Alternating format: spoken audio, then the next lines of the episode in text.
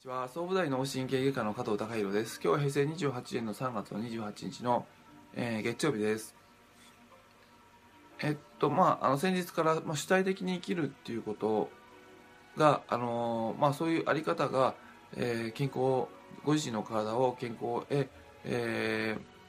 ー、うん、健康の方向に方向づけすることに対して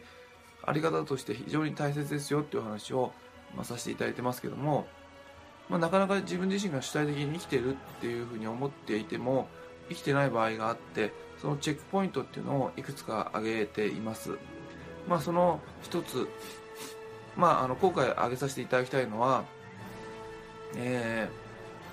ー、まあ、あの他人のことを羨ましがるっていう感情っていうのは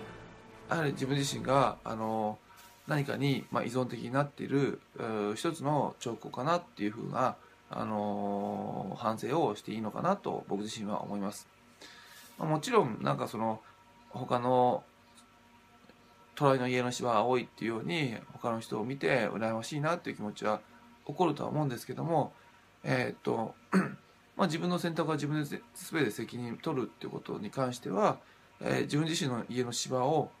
うん選んだのは自分自身ですし、えー、管理してるのも自分自身なので、えー、まああの羨ましがるっていうよりもまあそっちがいいんだったらそういうふうにしていくにはどうしたらいいのかなとかあの本当にそこまでしたいのかなとか、えー、まあ自分が主体的に、えー、考えていく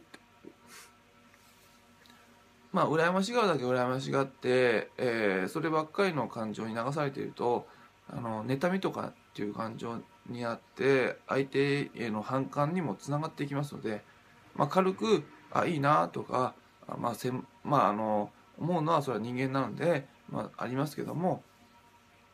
まあ、そういった時に、まあ、過剰にそういうふうにあの思う気持ちっていうのは自分自身があの自分の選択に対して責任持ってないっていうふうにチェックする、まあ、一つのあの感情かなと思いました。えー、今日はえー、主体的に生きる意味での生きてないチェックポイントの一つとしてあのー、周りの人の他人の何かを羨ましがってる自分自身がいるかどうかっていうことをあのお話しさせていただきました。今日は以上です。